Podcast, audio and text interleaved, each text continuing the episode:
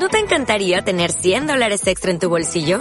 Haz que un experto bilingüe de TurboTax declare tus impuestos para el 31 de marzo y obtén 100 dólares de vuelta al instante.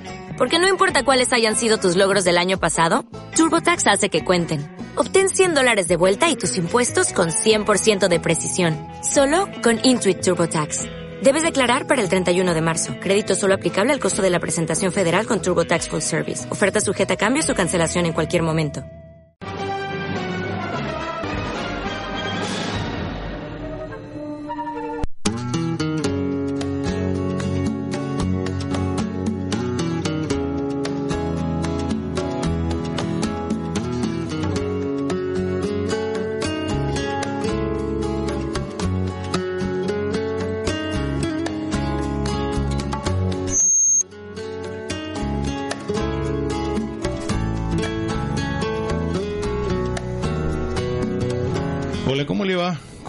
¿Qué cuenta de bueno? Eh? Ya estamos en el final de esta nueva jornada, viernes, final de la semana, pero comienzo para los costeros del fin de semana largo tan ansiado.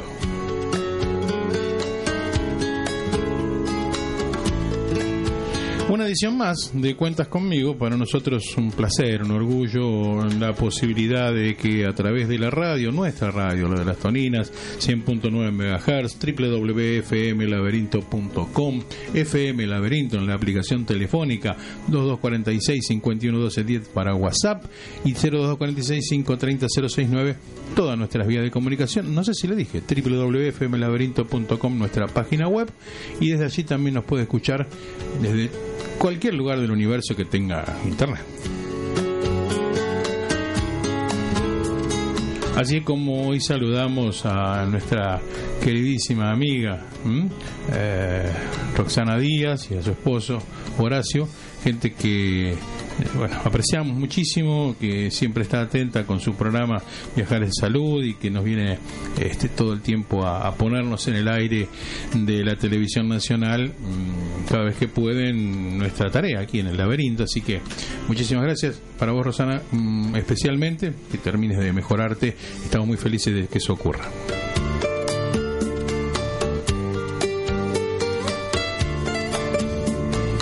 También, eh, bueno, ¿qué voy a decir? Hoy tengo a mi nieto, Tiago, conmigo, así que, pero él está en su vida y en su historia. Mm, mucho con el cuenta no está, está metido dentro de su computadora. Él, seguramente va a seguir los pasos del abuelo de youtuber, seguramente, o influencer, ¿no? Eh, así que bueno, un beso grande también para mi hijo Leandro y para mi nieta Antonia, que está esté contentísima. Mañana se va de cumpleaños. Mm, así que le han comprado unos zapatos muy lindos con lo cual estoy muy contento. Un beso para ella, para Meli y para mi hijo Leandro y obviamente a todas las nenas que siempre nos siguen, ¿no?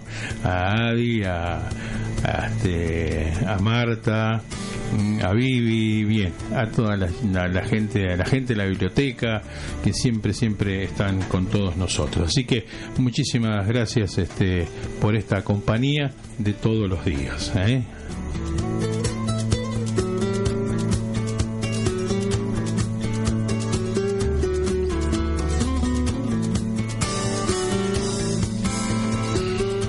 Bueno, la temperatura en esta noche fresca ¿eh? de las Toninas y el sudeste de la provincia de Buenos Aires, 8 grados, una térmica en realidad de 11, está medio húmedo. Eh, el viento corre a 7 kilómetros en la hora del sector este. Tendremos una noche fresca, pero eh, en esos guarismos. Y mañana tenemos un gran día, soleado, igual que el domingo, el lunes y también el martes. Así que disfrutemos de esto porque la gente que viene a visitarnos, cuando tiene buen clima, eh, se pone mucho mejor y este, tiene mejor humor. Y nosotros trabajamos más y soportamos menos, ¿no? menos este de esas cosas que no nos gustan a los costeros soportar de la gente que nos viene a visitar, que es la, falta de respeto y demás que ocurre en toda la sociedad de la República Argentina, pero que nosotros lo visualizamos aquí porque es como que llegan a la costa y parece que es la válvula de escape, ¿no? Y entonces explota. Pero bienvenido que sea que esté en estos días largos, bienvenido que venga la gente. Nos dice eh, desde autopistas urbanas que este, es intenso y fluido el tránsito en el inicio del fin de semana largo. Hasta las 19 habían pasado 2.140 autos hacia la costa por el eh, peaje de San Borombón. El tiempo es bueno y no se ha registrado inconveniente ni demoras hasta el momento. Este es un parte de hace una hora aproximadamente.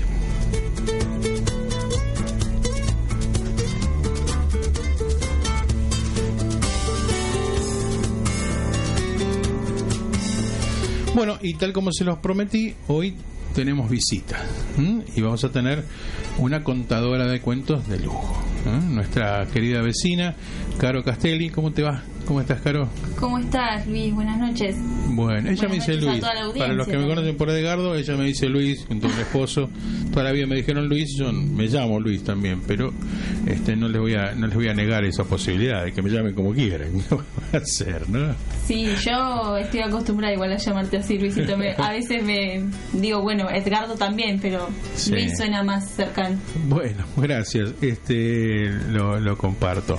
Bueno, eh, y le invitamos estábamos diciendo recién, eh, además de, trabajar este, sus, sus, cosas cotidianas que tiene que ver con esto de, eh, ¿cómo es tu, tu, título este, cuando haces este, transferencias y trámites y esas cosas? ¿Cómo son? Eh, mandatario de mandataria, Ahí está, ella es mandataria y además este, un representante de una firma importante que se llama ESCO, que ustedes seguramente la conocerán y que obviamente es anunciante nuestra también, por eso no me da ningún prurito en decirlo.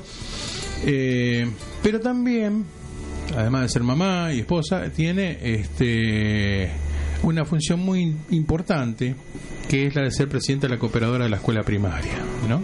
Y en ese sentido también está eh, ella es joven y, con mucha fuerza y muchas propuestas y ahí andaba, ¿no? Peleando para la renovación de la, de la comisión. ¿Te costó mucho renovar la comisión, no? Sí, este año se notó mucho más por ahí la falta de, convocatoria. Se hicieron tres eh, llamados, mm. en los cuales en el último pudimos conformarla.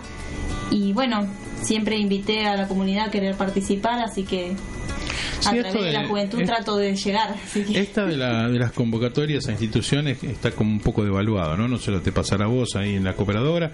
Seguramente eh, sé qué pasa con la biblioteca, por ejemplo, a la que queremos tanto y a, la que cuesta ir renovando a veces las comisiones. Pasa también eh, en el Club Social, bueno. En definitiva, eh, porque además también hay, personeros de la discordia que lo único que pretenden es disociar. Eh, porque seguramente abonan aquello de eh, divide que reinará, ¿no? Y entonces, bueno, las pocas personas, porque son pocas las que tienen vocación de servicio, en general el conjunto de las sociedades, esto pasa en todos lados, se cansan y se van. Entonces, al río revuelto, ganancia de pescadores. Sí, eh, yo quiero que también por ahí la gente pueda ver el lado positivo de todo esto y el sumarse hace que las cosas funcionen. Bueno. Quedándose así en el molde no, no, no, seguramente. Te agradezco mucho la presencia. Eh, Caro nos va, este, en realidad tiene una costumbre muy hermosa, muy sana, muy, que a mí me, me conmovió y que es la de leerle cuentos a su hijo, ¿no? Así es, ¿no? Sí, con Mati tenemos por ahí como eh, la cosa nuestra de la diaria de tener un ratito entre nosotros y siempre es o un cuento o mamá vamos a jugar a esto mm. trato de bueno más allá de mi trabajo y el compromiso que tengo con, con el afuera es tenerlo también con, con Matías eh, y a través de él desde su llegada y desde que empezó a comprender la lectura y a escuchar mm. es un ratito que nos tomamos y a través de él llegué a, disfrutar la lectura, cosa que no, no, lo hacía, no lo hacía de la manera que lo hago ahora, compartiendo con él. Bueno, ¿y qué nos vas a leer, Caro? Voy a leer un cuento infantil que se llama Oliverio Junta Preguntas, de una escritora argentina, Silvia Schuher, eh, que bueno, en realidad nos gustaba a los dos y lo consensué con él a ver qué era lo que leía hoy. Mm y me pareció una apuesta linda. Bueno, menos mal, porque ayer este eh, les propuse un cuento macabro a la audiencia. No, no tuve mucho éxito en la respuesta. Yo no lo apoyé. Pero bueno, eh, también es cierto, ¿no? Este, hay que hay que abrir el espectro, ¿no? Uno nunca sabe quién está del otro lado. Entonces tampoco podemos ser tan taxativos de decir, vamos a leer todos cuentos de amor, este, vamos a leer todos cuentos que de, todo está lindo, porque en realidad el arte es tan amplio y, es tan renovable también y, y, los, y los oyentes son renovables y, entonces uno nunca sabe quién escucha. A lo mejor no escucha a nadie, pero probablemente haya mucha más gente que no sepamos que escuche y que está esperando otras cosas, ¿no? De hecho, si esto está escrito, eh, hablo del cuento de anoche del género, de anoche que es un género macabro, eh, bueno, está. Y la verdad que estaba bien escrito. Este, pero bueno, no tuvo el eh, éxito. Era duro, era duro. Es más, yo confieso que mm, cuando lo ensayé en casa no me pareció tan grave como cuando lo leí al aire. Me, me, golpeó más cuando estaba eh, tomando conciencia que estaba en contacto con mucha gente diciendo esas cosas, ¿no? Pero bueno, este, es una hora propia también para decir esas cosas. Hay tantas que lo dicen a las mediodía o que además estaba escrito con propiedad, con altura y, y estaba era muy real. Pero son casos que, verídicos, ¿no? Así que bueno, existen, no podemos negarlo. El sol no se puede tapar con la mano. No, y también por ahí está bueno si hay personas que le gustan ese tipo de género, haberlo propuesto o haberlo sacado al aire también estuvo bueno. No, no, seguro es, es, es una opción. No es de todos los días, claro. Sí, yo no apoyaría eso. Muy bien, eh, antes de entrar de lleno entonces a, con Oliverio, eh, como normalmente hacemos, hablamos un poquito del autor, o del autor en este caso, Silvia Schuger, nació en Olivos el 28 de diciembre de 1956, es argentina, escritora, dedicada a la literatura infantil, aunque ha cultivado otros géneros también. En 1978 inicia su vinculación con distintas empresas discográficas, entre ellas CBS Music Hall y RCA, y graba un disco como solista ese año, llamado Silvine Los Chicos del Mundo, en Music Hall. Eh, con temas de su autoría y luego son grabados en sucesivos álbumes de Cantaniño, que lo produjo la CBS. Realiza la producción de los soportes musicales que acompañan los libros Palabras para jugar con los más chicos, Canciones de cuna para dormir cachorros y Pasen y vean. También canciones del circo con su hijo, el compositor Mariano Fernández. Ha recibido numerosos premios y menciones, tanto nacionales como internacionales, como reconocimiento por su obra. ¿Mm? Sus primeros acercamientos a la literatura fueron durante la adolescencia. En aquella época vivía en México, ya que su padre debió mudarse por cuestiones laborales y estaba de moda el realismo mágico. ¿Mm? Este, Schuger leyó a Julio Cortázar, Gabriel García Márquez y Mario Vargallosa, entre otros grandes autores. También recuerda haberse impresionado con Un Mundo Feliz, de Aldous Huxley.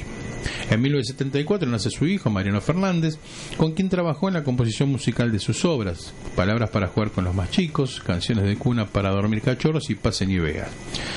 Es profesora de literatura, castellano y latín, se desempeñó como directora de coros infantiles, trabajando en las discográficas mencionadas, CBS, RCA y Music Hall, grabó un disco llamado Silvine, los chicos del mundo, y varias de sus composiciones fueron grabadas por los cantaniños.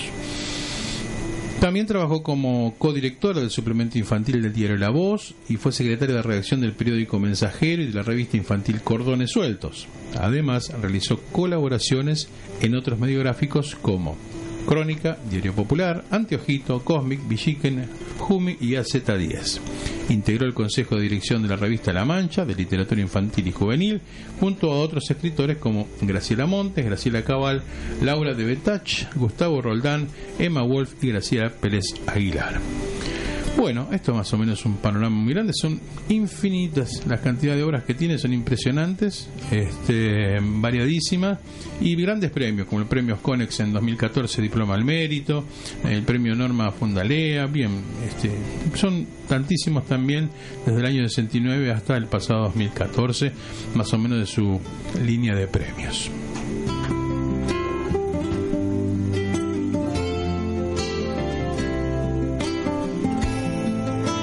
18. Bueno, es un buen momento para empezar a leer. ¿Qué le parece? Encantadísima. Bueno, escuchamos entonces a Oliverio. Oliverio junta preguntas. Muy bien, de Silvia Yuga. Oliverio coleccionaba preguntas como quien junta figuritas, pero con tres diferencias. Uno, que no podía comprarlas en los kioscos, que nadie se las cambiaba, y tercero, que el álbum no se llenaba jamás. Sabía que no podía comprarla en los kioscos porque cada vez que lo intentaba, la kiosquera lo miraba con cara rara. Le regalaba un caramelo y le decía, vaya, mijito nomás. Había comprobado que nadie se las cambiaría porque cada vez que mostraba una pregunta, le devolvían una respuesta. Y el álbum no se llenaba jamás porque el lugar donde escribía las preguntas no era un álbum, sino un cuaderno de tapadura. Pero volvamos al principio. Oliverio coleccionaba preguntas como quien junta figuritas. Preguntas de toda clase, grandes y chicas como ¿te gustaría saber por qué queda el por dónde queda el río por el cual el último barco fenicio pasó antes de la civilización romana que llegara a su fin? O bien, ¿cómo te va? Fáciles y difíciles como ¿de qué color era el caballo blanco de San Martín? O bien, ¿cuál es la raíz cuadrada de 2.850.001? Interesantes y estúpidas, como ¿por qué si la luna es más chica la veo más grande que a cualquier estrella? O bien, ¿seré el chico más bello del mundo? Cuando empezó, las únicas que juntaba eran las preguntas que él se le ocurrían. Con el tiempo, los amigos se interesaron por ayudar a Oliverio y le regalaron un montón de las suyas. Preguntas de toda clase, de mujeres y de varones, con respuestas o sin ellas, aburridas y simpáticas, dulces y saladas, con palabras raras y hasta con palabrotas. Oliverio se cansó de escribir preguntas en el cuaderno, hasta que un día se le empezaron a repetir. Venía uno con una pregunta dificilísima y Oliverio decía, esta ya la tengo. Venía otro con una pregunta requete dificilísima y Oliverio decía, esta ya la tengo. Hasta que conoció a María Laura y de una sola vez se le ocurrieron diez mil. ¿Quién es esa chica? ¿Cómo se llama? ¿Por qué es tan linda? ¿De qué color tiene los ojos? ¿Le hablo o no le hablo? No tenía ninguna. ¿Por qué no puedo dejar de mirarla? ¿Cuántos años tiene? ¿A qué escuela va? ¿La invito o no la invito a pasear? Anotó en su cuaderno sin parar. ¿Por qué usa flequillo? ¿Sabrá patinar? ¿Dónde vive? ¿Le gustaría ir al cine conmigo? Escribió como cuatro horas seguidas y su colección creció de golpe. Llenó de preguntas hasta la última hoja del cuaderno y ya iba a iniciar uno nuevo cuando de repente seguro que se le acabó la tinta. Salió a la vereda y allí la encontró. Lo primero que supo es que se llamaba María Laura. Y lo demás decidió averiguarlo poco a poco. Pero volvamos al principio. Oliverio coleccionaba preguntas como quien junta figuritas. Hasta que un día conoció a María Laura o se le acabó la tinta. Y desde entonces, sin proponérselo, un nuevo cuaderno se le fue llenando de respuestas.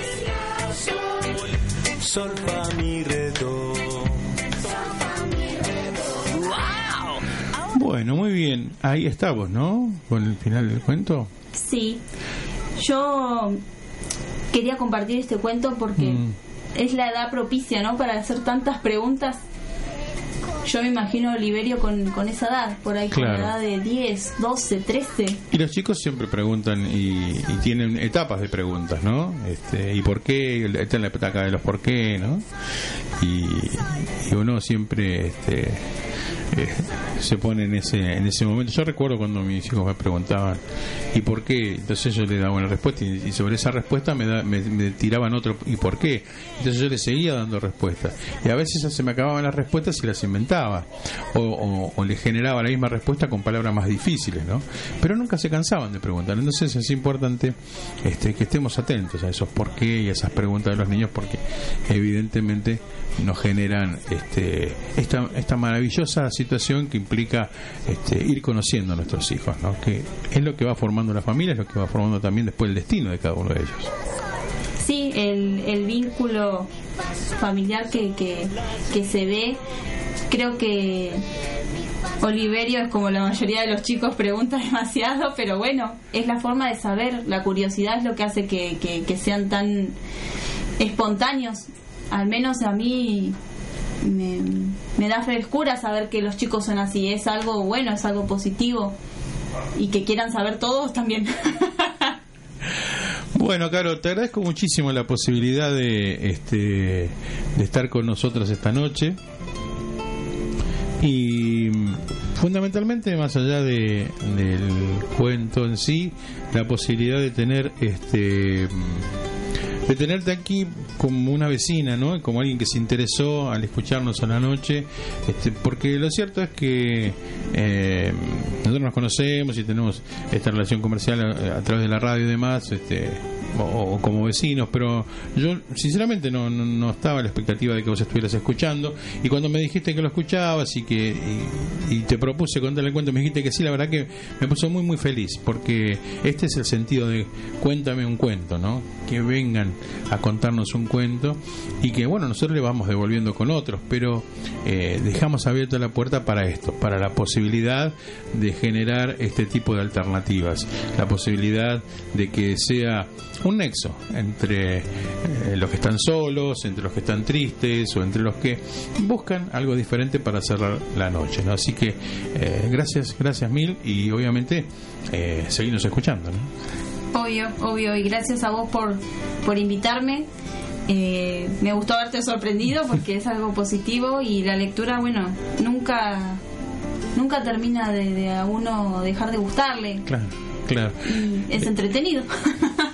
Bueno, le no le mandaste eh, saludos a tu amiga. Eh, ahora ahora iba a eso. Cuando me das el tiempo por ahí después, eh, yo quería también saludar a, a Mati, que le dije que me iba a estar escuchando, a mm. Grace, a Pablo. Y bueno, a, a los vecinos que también puedan estar escuchando y a los que están a través que se animen, ¿no? Que se animen a venir a contar. Sí, que quieran venir, que se sumen, que es algo lindo. también te hace tener otro tipo de, de perspectiva y la lectura nunca es mala, como vuelvo a decir. Bien, este, gracias a la desopilante, ¿no? Este, nuestra amiga la desopilante es. Sí, sí, ella misma. Que le dije, te voy a mandar un saludo eh, para vos que sos, eh, bueno, amiga y a través de, de ella también conocí a Luisito, así que. Bueno, un beso grande para Grace que realmente ha, estado con nosotros en los primeros años de la radio y bueno, después la encontramos siempre por aquí.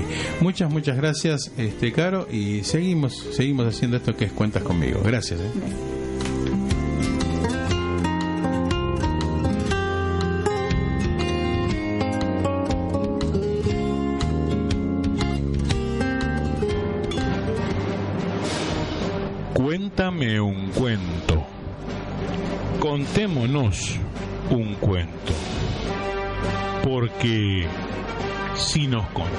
Un cuento, quiere decir que cuentas conmigo.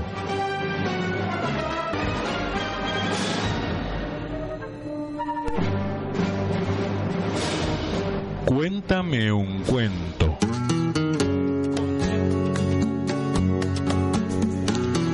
21 horas, 21 horas 27 minutos estamos aquí en este esto que nos gusta tanto hacer todas las noches como cierre, que Cuéntame, cuentas conmigo. Y mm, obviamente llamamos a Caro y, el cuento de niños que tuvimos hoy.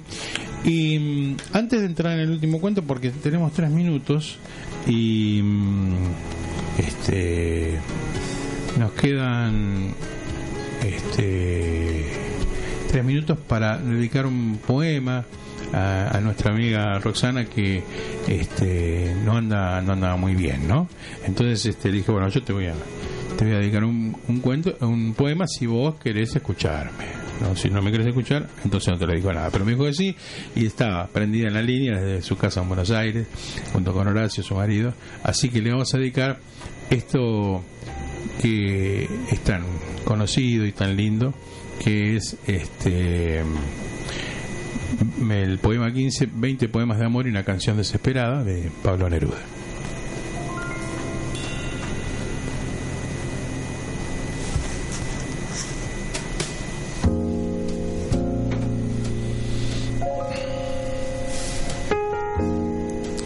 Me gustas cuando callas porque estás como ausente y me oyes desde lejos y mi voz no te toca. Parece que los ojos te hubieran volado y parece que un beso te cerrara la boca. Como todas las cosas están llenas de mi alma, emerges de las cosas llenas del alma mía. Mariposa de sueño, te pareces a mi alma y te pareces a la palabra melancolía. Me gustas cuando callas y estás como distante, y estás como quejándote, mariposa en arrullo, y me oyes desde lejos y mi voz no te alcanza. Déjame que me calle con el silencio tuyo. Déjame que te hable también con tu silencio, claro como una lámpara, simple como un anillo. Eres como la noche, callada y constelada. Tu silencio es de estrella, tan lejano y sencillo. Me gustas cuando callas porque estás como ausente, distante y dolorosa, como si hubieras muerto. Una palabra entonces, una sonrisa bastan. Y estoy alegre, alegre de que no sea cierto.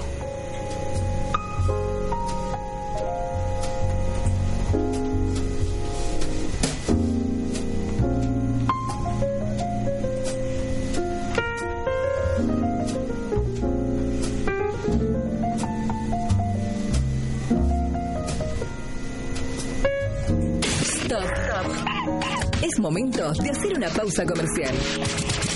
Inicio de espacio publicitario de primavera 2018.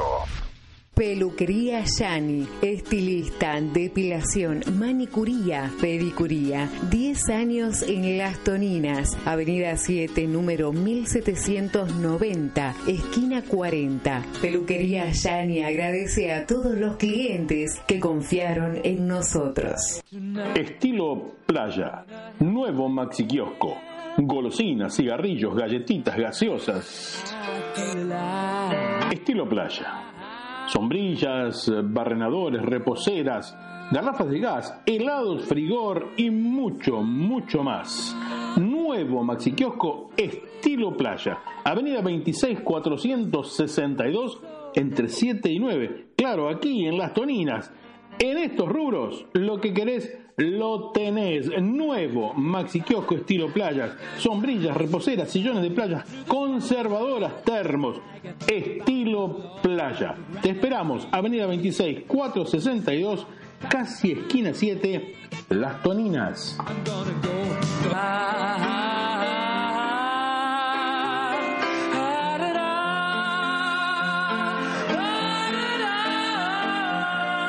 Ya abrió sus puertas MDA Records. Desde las toninas para todos los músicos costeros. Llamanos, aprovechar sus promos de inauguración y venir a grabar tus demos y material discográfico. 2246 500095 en las toninas. Martín Astorga te espera. MDA Records, tu estudio amigo.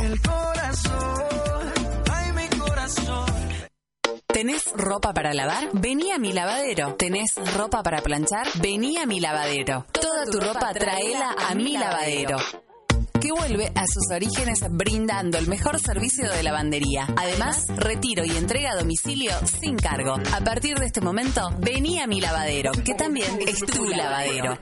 Calle 1, esquina 26, Las Toninas. Teléfono 0224 432 197 o WhatsApp 2246 55 59 05.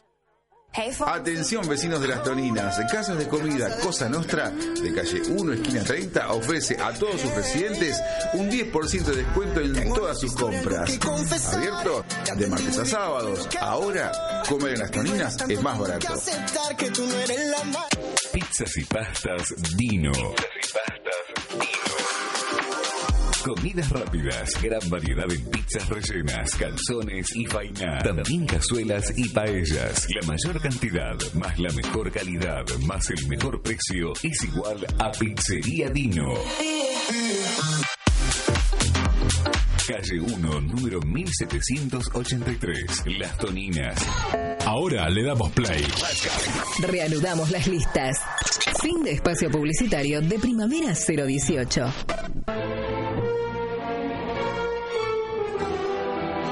Contemos un cuento. Contémonos un cuento. Porque si nos contamos un cuento, quiere decir que cuentas conmigo.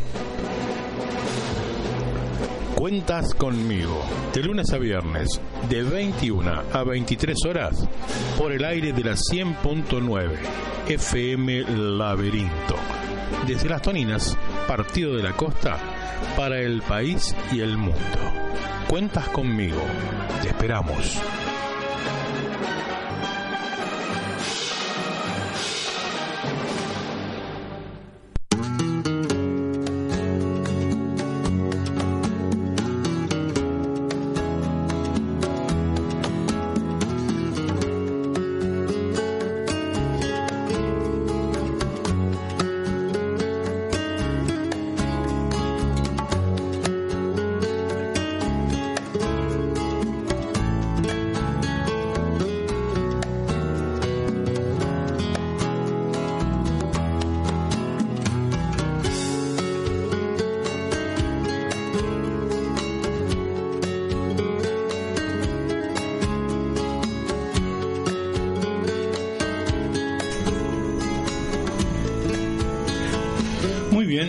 34 minutos apenas han pasado de las 21 horas y aquí estamos, ¿eh?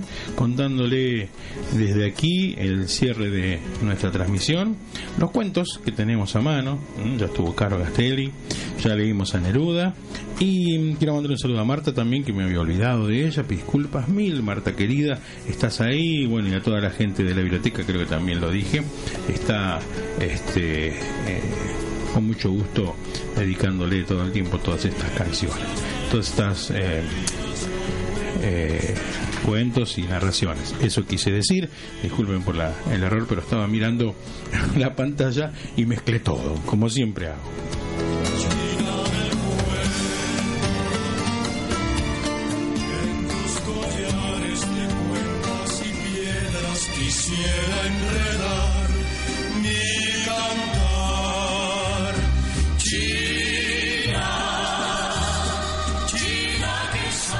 Bueno, ahí estamos. ¿eh? China Poblana suena de fondo, es una música folclórica de Puebla, México, y tiene que ver porque vamos a leer un cuentito de Ángeles Mastreta que está contemporizado en, ese, en esa hermosa zona de México que es la ciudad de Puebla. Ángeles Mastreta nació, en Puebla el 9 de octubre de 1949. Es una escritora y periodista mexicana conocida por crear personajes femeninos sugerentes y ficciones que reflejan las realidades sociales y políticas de México. Su papá, Carlos Mastreta, era un periodista que se ganaba la vida vendiendo coches. Murió cuando Mastreta tenía 20 años y tuvo que trabajar también ella como periodista mientras estudiaba en la Facultad de Ciencias Políticas y Sociales de la Universidad Nacional Autónoma de México, a la que ingresó en el 71 cuando llegó desde Puebla a este, al DF, al Distrito Federal. Como colaborador ocasional, publicaba en medios de la talla de Excelsior, La Jornada, Proceso y Ovaciones, y en este último poseía una columna llamada Del Absurdo Cotidiano, en la cual escribía de todo, de política, de mujeres, de niños, de lo que veía, de lo que sentía, de literatura, de cultura, de guerra y lo de todos los días.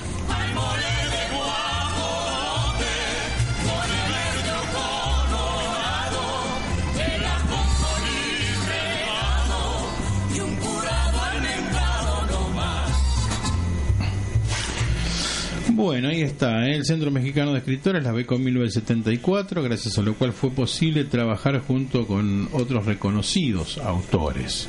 Así que, evidentemente, ella ya venía predispuesta a, a esta su definitiva tarea que fue la de escribir. Eh, participó junto a Germán Aldeza del programa de televisión La Almohada, dedicado a charlas y entrevistas en 1998. Tiene un blog titulado Puerto Libre. Escribe regularmente en la revista Nexos, de cuyo consejo editorial es miembro. Eh, su esposo, el escritor Héctor Aguilar Camín, dirigió esa publicación en, del 83 al 95 y colabora esporádicamente en periódicos extranjeros como Die Welt y El País. Cuando su hija menor Catalina enfermó inesperadamente, Mastreta se sentó cerca de la pequeña en el hospital y comenzó a contarle historias de interesantes y diferentes mujeres en su familia, que fueron importantes en momentos críticos de su vida. Estas historias de mujeres que, decía, decidieron sus propios destinos, fueron la inspiración para Mujeres de Ojos Grandes. Bueno, y de Mujeres de Ojos Grandes, hoy vamos a leer La tía Leonor.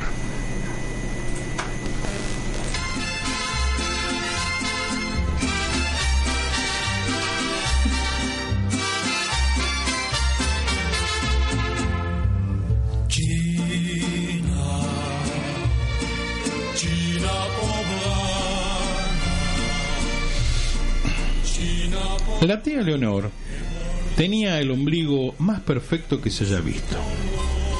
Un pequeño punto hundido justo en la mitad de su vientre planísimo. Tenía una espalda pecosa y unas caderas redondas y firmes, como los jarros en que tomaba agua cuando niña. Tenía los hombros suavemente alzados. Caminaba despacio, como sobre un alambre quienes la vieron cuentan que sus piernas eran largas y doradas, que el vello de su pubis era un mechón rojizo y altanero, que fue imposible mirarle la cintura sin desearla entera.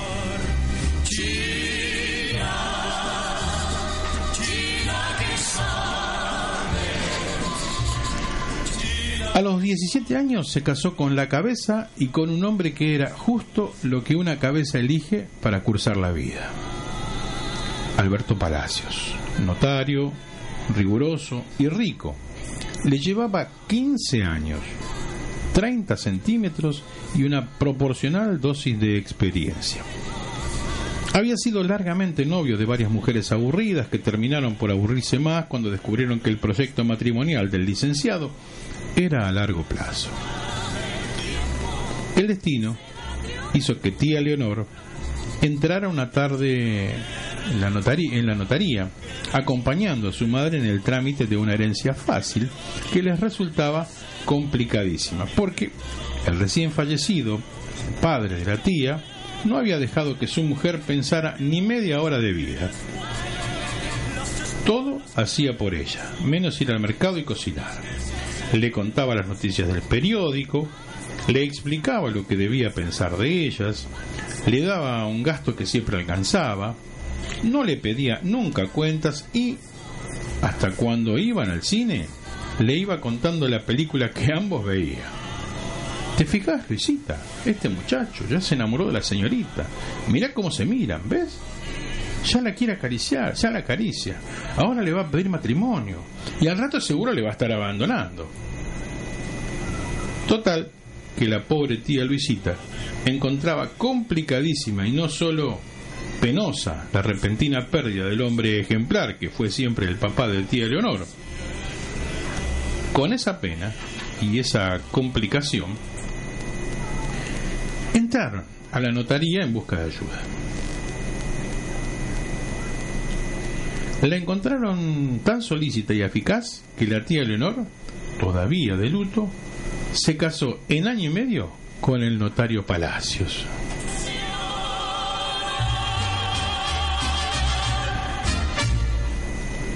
Nunca, nunca fue tan fácil la vida como entonces.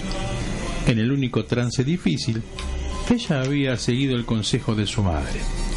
Cerrar los ojos y decir un Ave María.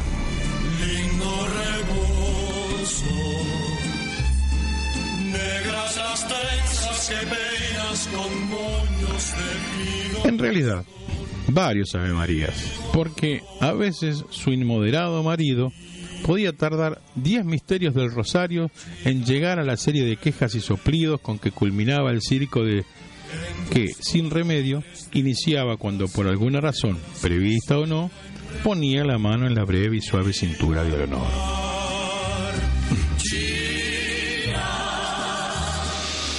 Nada de todo lo que las mujeres debían desear antes de los 25 años le faltó a tía Leonor. Sombreros, gasas, zapatos franceses, vajillas alemanas, anillos de brillantes, collar de perlas, disparejas, aretes de coral, de turquesas, de filigrana, todo. Desde los calzones que bordaban las monjas trinitarias hasta una diadema como la de la princesa Margarita. Tuvo cuanto se le ocurrió, incluso la devoción de su marido, que poco a poco empezó a darse cuenta de que la vida sin esa preciosa y precisa mujer sería intolerable.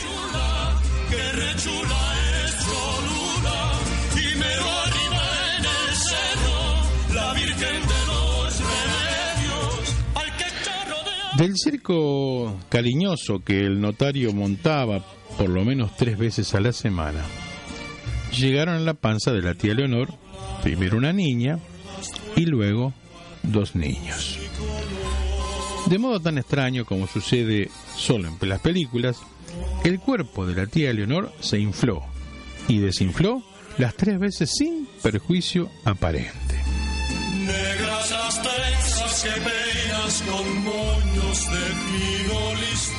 El notario hubiera querido levantar un acta dando fe de tal maravilla, pero se limitó a disfrutarla. Ayudado por la diligencia cortés y apacible que los años y la curiosidad le habían regalado a su mujer. El circo mejoró tanto que ella dejó de tolerarlo con el rosario entre las manos y hasta llegó a agradecerlo, durmiéndose después con una sonrisa que le duraba todo el día.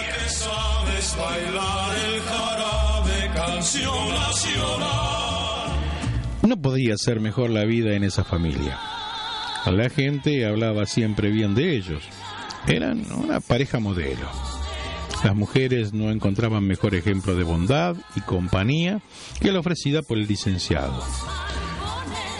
El licenciado Palacios, quien le brindaba la dichosa Leonor, y cuando estaban más enojados los hombres, evocaban la pacífica sonrisa de la señora Palacios, mientras sus mujeres hilvanaban una letanía de lamentos.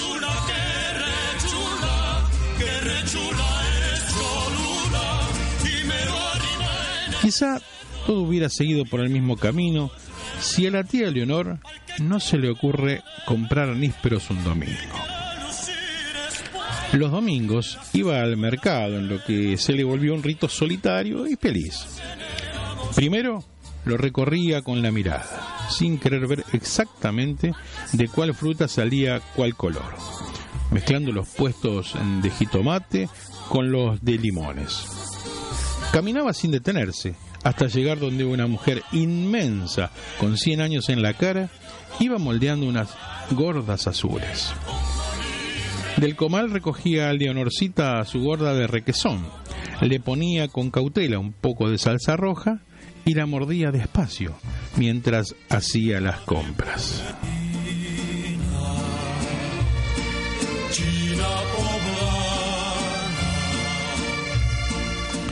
Los nísperos son unas frutas pequeñas, de cáscara como terciopelo, intensamente amarilla. Unos agrios y otros dulces. Crecen revueltos en la misma rama de un árbol de hoja larga y oscura. Muchas tardes, cuando era niña con trenzas y piernas de gato, la tía Leonor trepó al níspero de casa de sus abuelos. Ahí se sentaba a comer deprisa. Tres agrios, un dulce, siete agrios, dos dulces, hasta que la búsqueda y la mezcla de sabores eran un juego delicioso. Estaba prohibido que las niñas subieran al árbol, pero Sergio, su primo, era un niño de ojos precoces, labios delgados y voz decidida que la inducía a inauditas y secretas aventuras. Subir al árbol era una de las fáciles. Es el símbolo de Puebla. Ay, qué chulos sus garrones y el mosaico en los balcones. Vio los nísperos en el mercado y los, los encontró extraños, lejos del árbol, pero sin dejarlo del todo, porque los nísperos se cortan con las ramas más delgadas todavía llenas de hojas. Volvió a la casa con ellos. Se los enseñó a sus hijos, y lo sentó a comer. Mientras ella contaba cómo eran fuertes las piernas de su abuelo y respingada la nariz de su abuela, al poco rato tenía en la boca un montón de huesos lúbricos y cáscaras aterciopeladas. Entonces, de golpe, devolvieron los diez años, las manos ávidas, el olvidado deseo de Sergio subido en el árbol, guiñándole un ojo.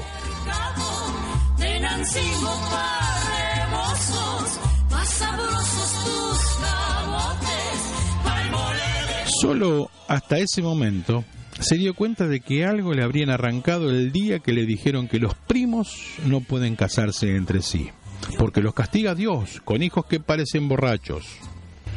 Ya no había podido volver a los días de antes.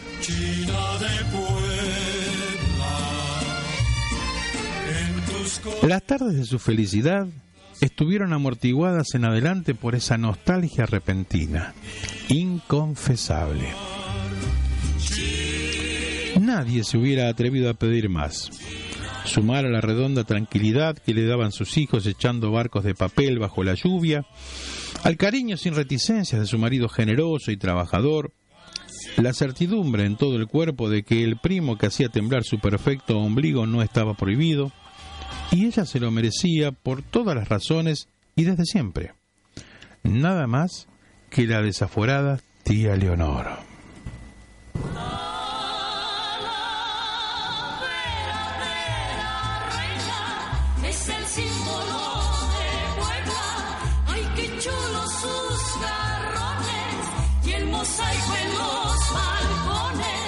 Una tarde lo encontró caminando por las 5 de mayo.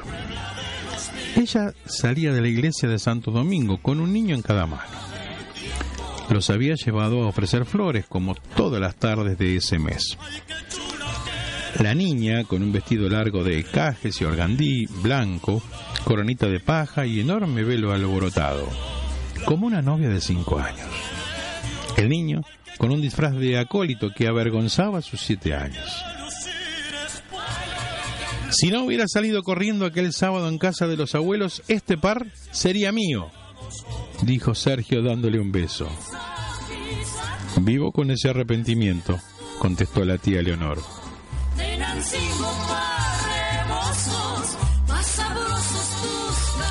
Esperaba esa respuesta a uno de los solteros más codiciados de la ciudad.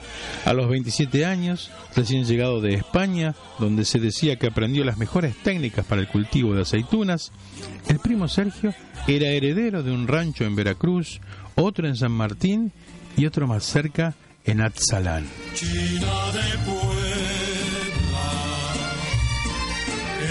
Collares de cuentas y piedras quisiera enredar mi cantar. China, China que La tía Leonor notó el desconcierto en sus ojos, en la lengua con, con que se mojó un labio y luego le escuchó responder.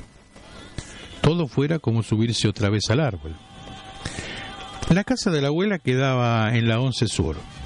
Era enorme y llena de recovecos. Tenía un sótano con cinco puertas en que el abuelo pasó hora haciendo experimentos que a veces le tiznaban la cara y lo hacían olvidarse por un rato de los cuartos de abajo y llenarse de amigos, con los que jugar billar en el salón construido en la azotea.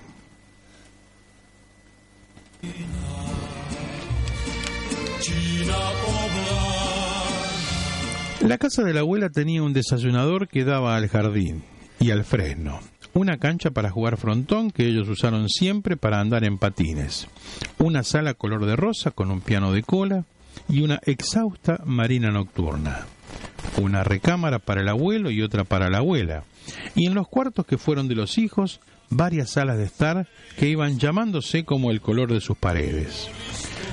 La abuela, memoriosa y paralítica, se acomodó a pintar en el cuarto azul. Ahí la encontraron, haciendo rayitas con un lápiz, en los sobres de viejas invitaciones de boda que siempre les gustó guardar. Les ofreció un vino dulce, luego un queso fresco y después unos chocolates rancios. Todo estaba igual en casa de la abuela. Lo único raro lo notó la viejita después de un rato. A ustedes dos hace años que no los veía juntos, dijo la abuela. Desde que me dijiste que si los primos se casan tienen hijos idiotas, contestó la tía Leonor. La abuela sonrió, empinada sobre el papel en el que delineaba una flor interminable, pétalos y pétalos encimados sin tregua. Desde que por poco y te matas al bajar del níspero, dijo Sergio. Ustedes eran buenos para cortar níspero. Ahora no encuentro quién, asegura la abuela. Nosotros seguimos siendo buenos, dijo la tía Leonor, inclinando su perfecta cintura. Salieron del cuarto azul a punto de quitarse la ropa, bajaron al jardín como si los jalara un hechizo y volvieran tres horas después con la paz en el cuerpo y tres ramas de níspero. Hemos perdido práctica, dijo la tía Leonor. Recupérenla, recupérenla, porque hay menos tiempo que vida, contestó la abuela con los huesos de níspero llenándole la boca.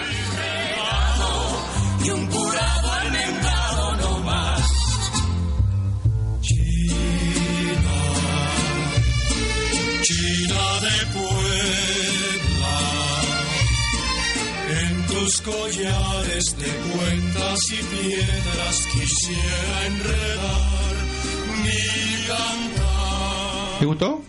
Sí. ¿Eh? Y recordé que, que lo había leído.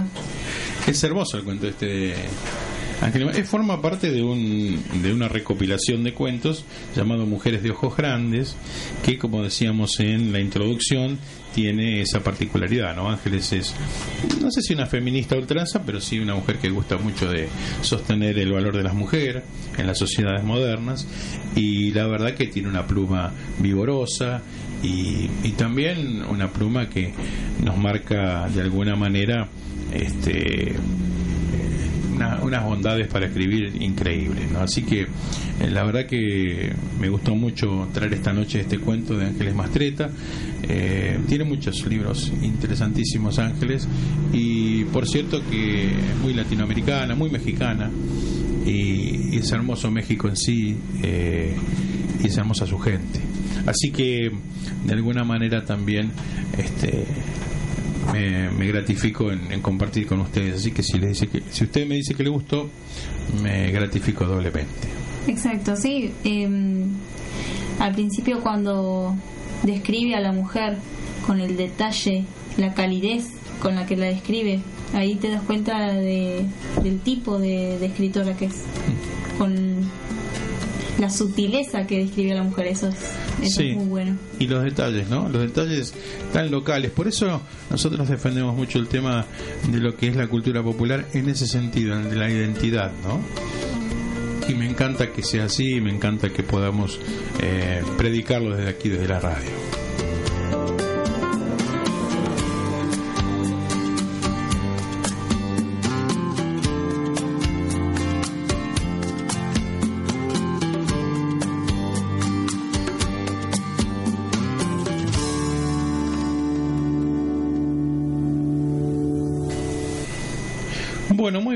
Eh, hemos llegado al final de esta jornada de hoy. Nos quedan tres minutos para las 22.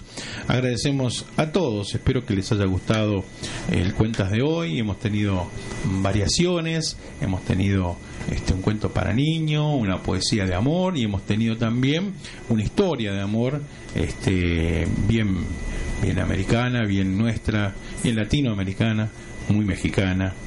Y eh, espero que puedan eh, culminar la noche de la mejor manera, que puedan tener un gran fin de semana largo. Quiero reiterarles el tiempo para que se queden todos este, tranquilos. Mañana tendremos entre 13 y 20 grados.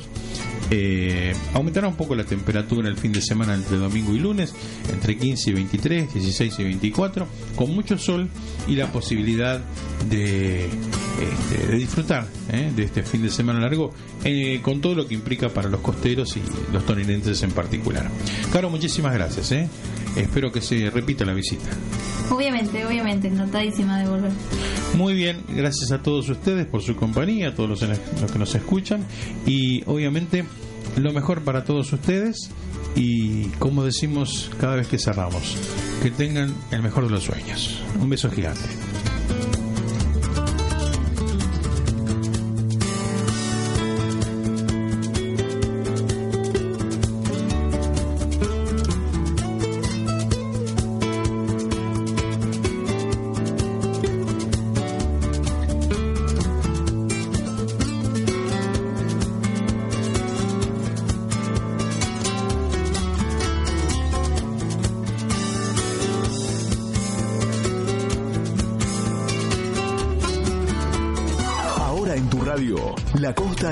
Noticias. La Costa en Noticias. El panorama informativo de la Municipalidad de La Costa. La Costa en Noticias.